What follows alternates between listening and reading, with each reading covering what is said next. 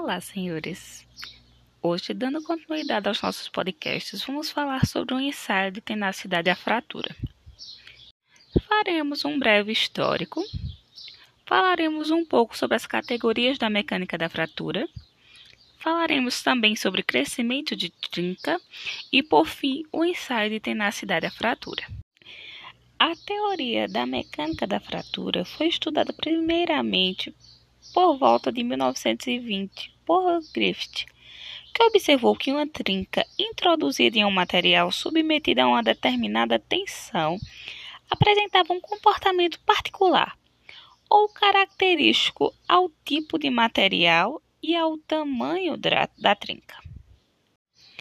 Entretanto, a teoria de Griffith não observava, ou na verdade não levava em conta, a deformação plástica sofrida pelo material.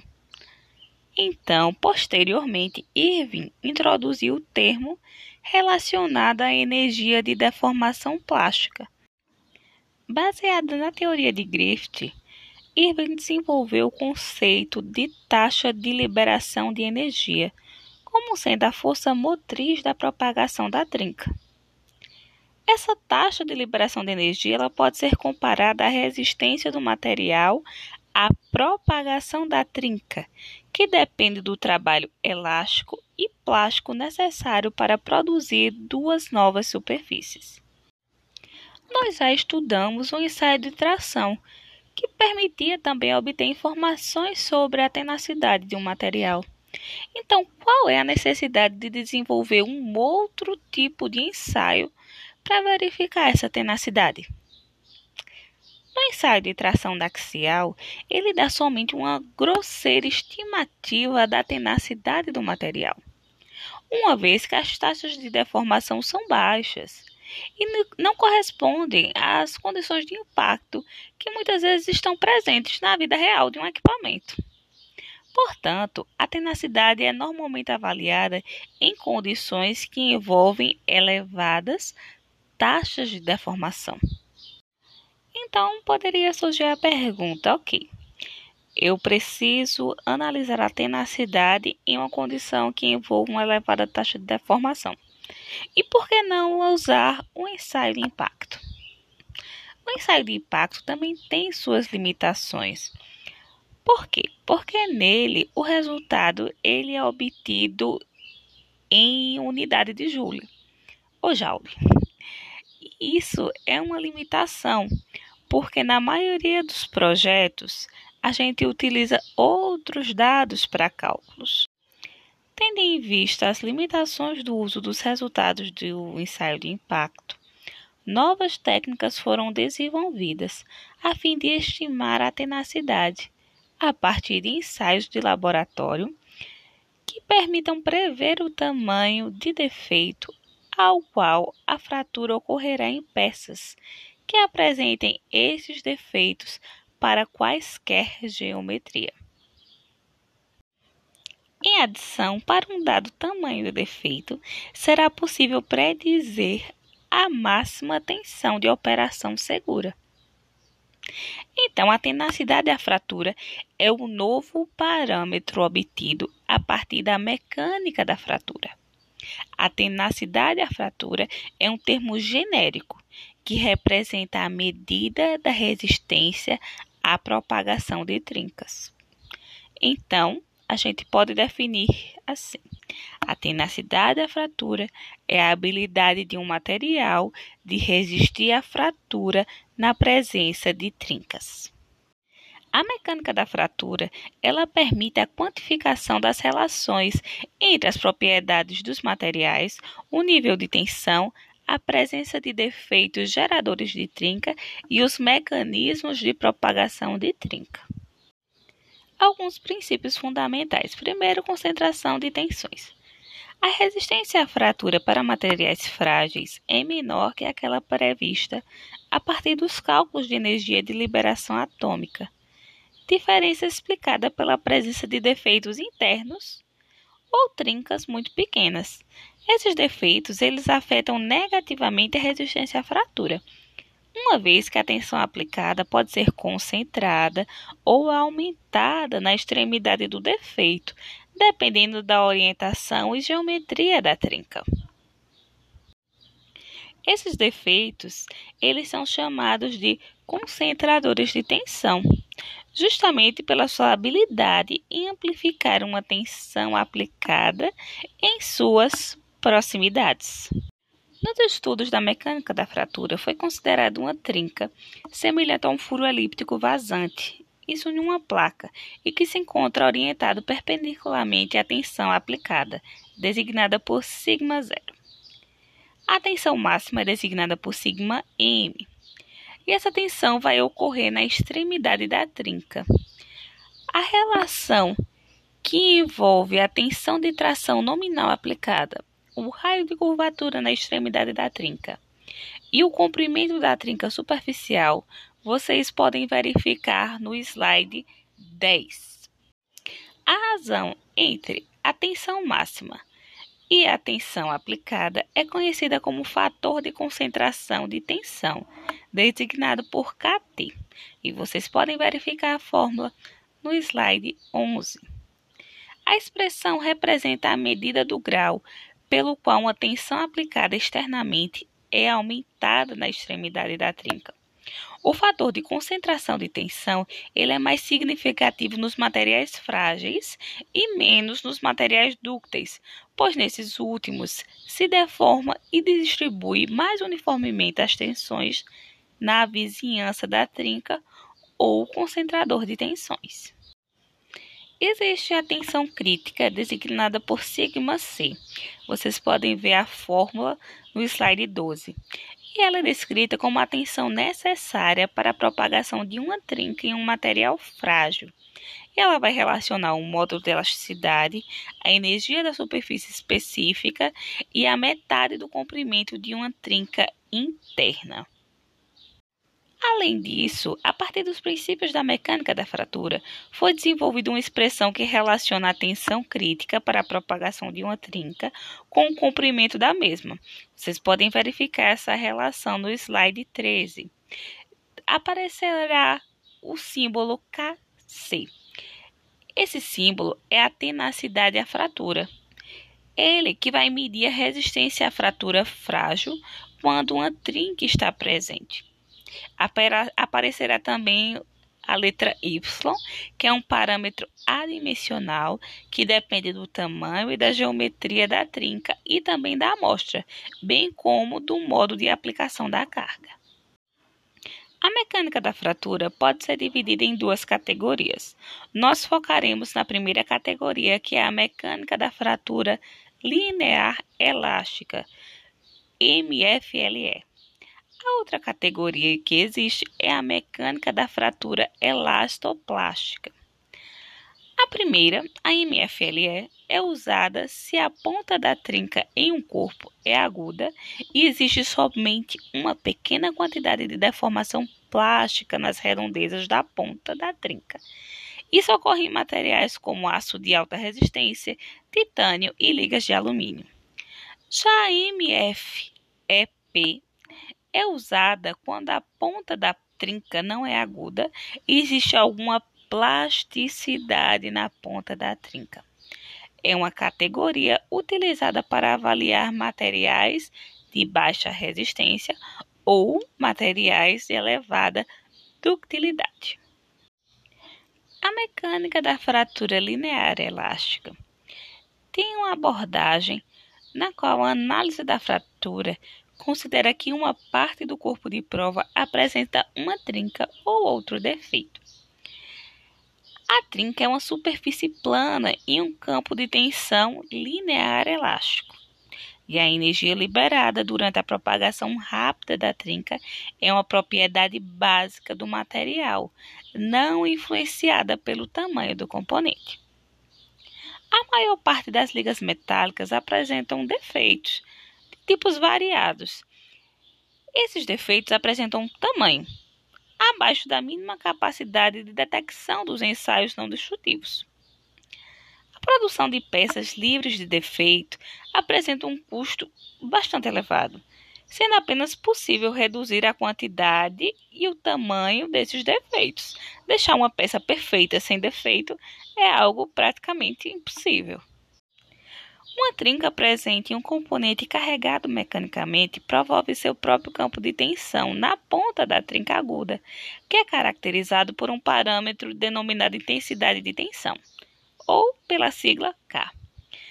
Ele representa um parâmetro simples que inclui ambos o efeito da tensão aplicada a uma amostra e o efeito de uma trinca de dado tamanho na amostra. A rápida propagação da trinca é controlada por uma constante do material chamada de fator de intensidade de tensão crítica, ou Kc.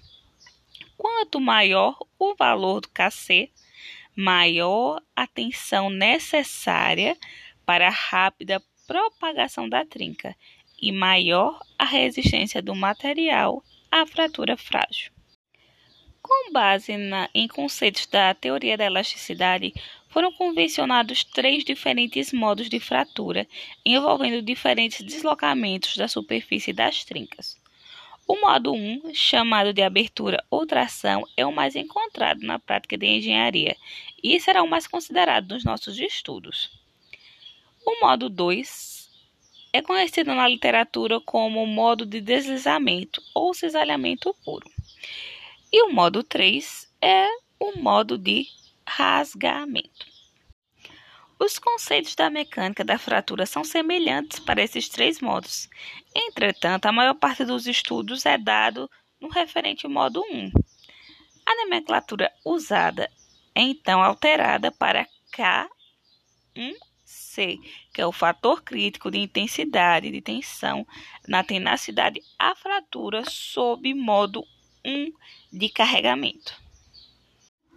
Na prática, um estado bidimensional de tensão é assumido no interior do material quando uma das dimensões é admitida pequena em relação às outras. Um estado bidimensional de tensão, ele pode ser chamado de deformação plana. E ele vai ocorrer quando a deformação plástica na ponta da trinca é severamente limitada. Isto é causado por uma maior espessura ou seções grossas, elevada resistência e limitada ductilidade. Um estado bidimensional de tensão, chamado tensão plana, ocorre quando muito mais deformação plástica existe na ponta da trinca. Isto é induzido por materiais de baixa resistência e dúcteis e seções muito finas. A diferença entre deformação plana e tensão plana está baseada na presença ou ausência, respectivamente, de constrição transversal na deformação do material nas vizinhanças da ponta da trinca. Em geral, o aumento da espessura do corpo de prova promove a redução da tenacidade da fratura a um valor crítico limite. A propagação da trinca ela é governada por condições de deformação plana e fator crítico de intensidade de tensão alcança um valor mínimo, designado como fator crítico de intensidade de deformação plana. Vocês podem verificar um gráfico no slide 25 que mostra justamente a dependência da espessura da seção em relação a esse fator crítico de intensidade de deformação, tensão plana.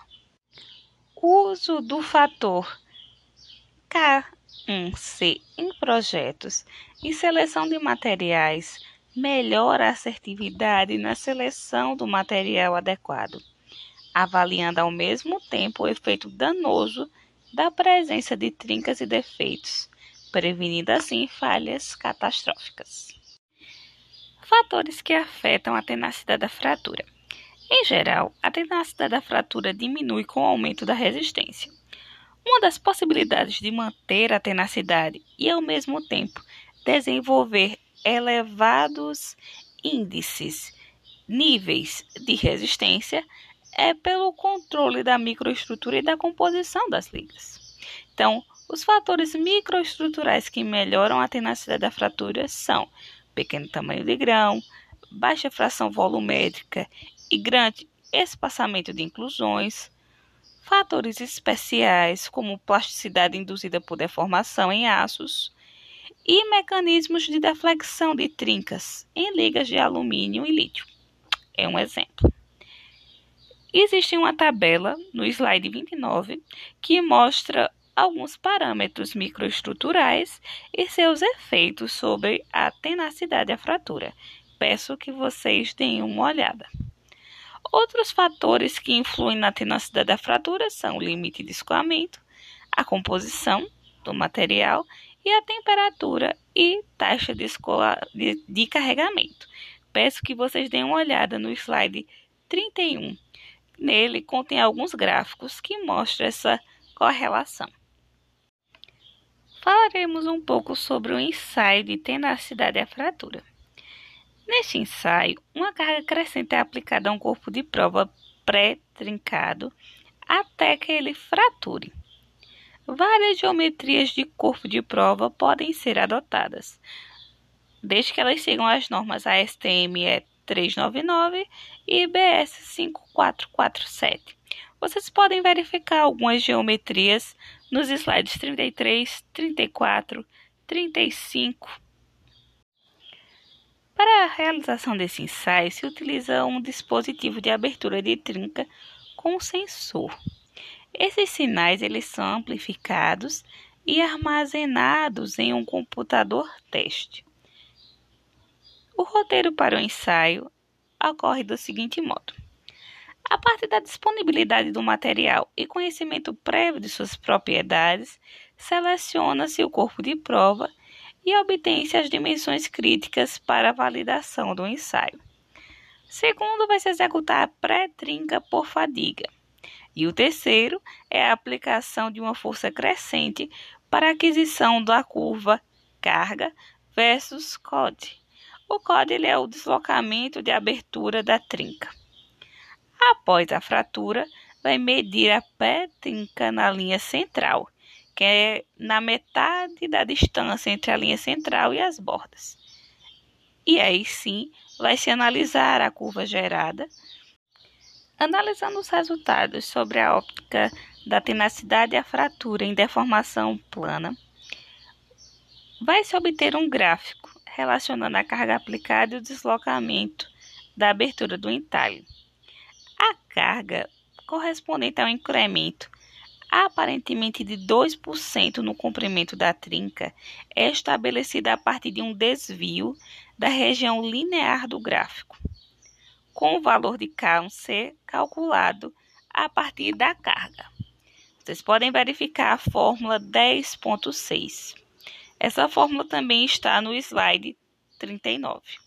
O valor de tenacidade da fratura em deformação plana significa a resistência à propagação da trinca em condições severas de triaxialidade de tensões em ambiente neutro e com níveis de crescimento da trinca um ΔA igual a 2%, para o caso de deformações plásticas pequenas.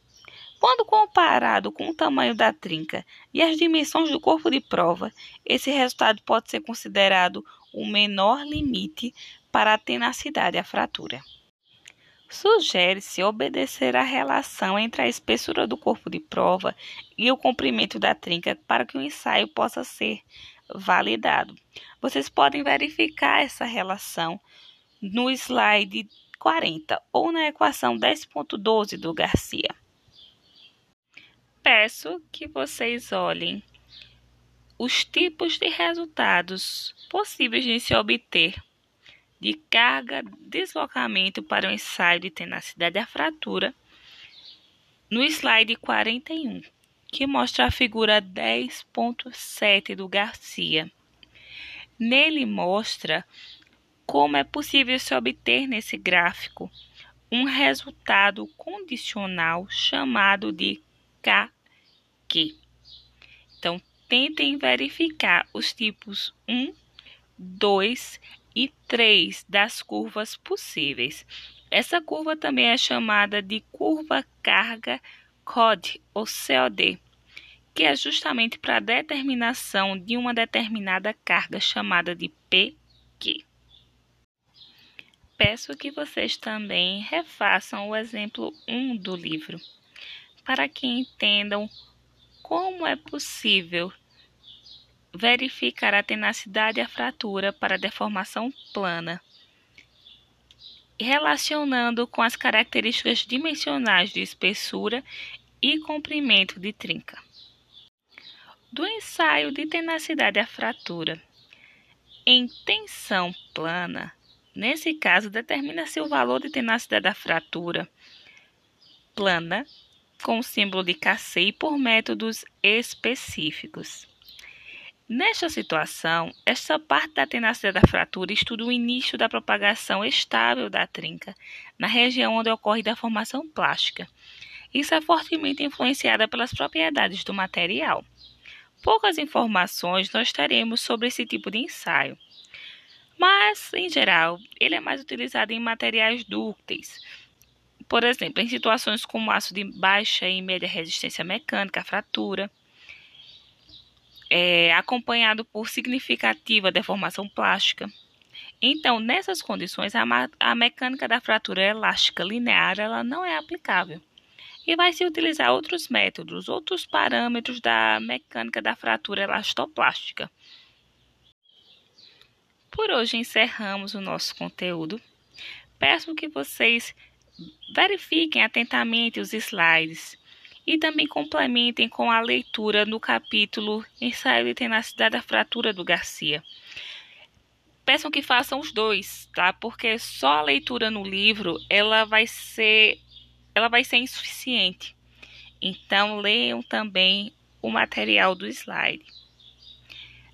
Deem uma olhada também no estudo de caso que deixei no, no final do slide tá? E tentem ver que, que esses estudos realmente são aplicáveis. Então, até nosso próximo encontro e tchau, tchau.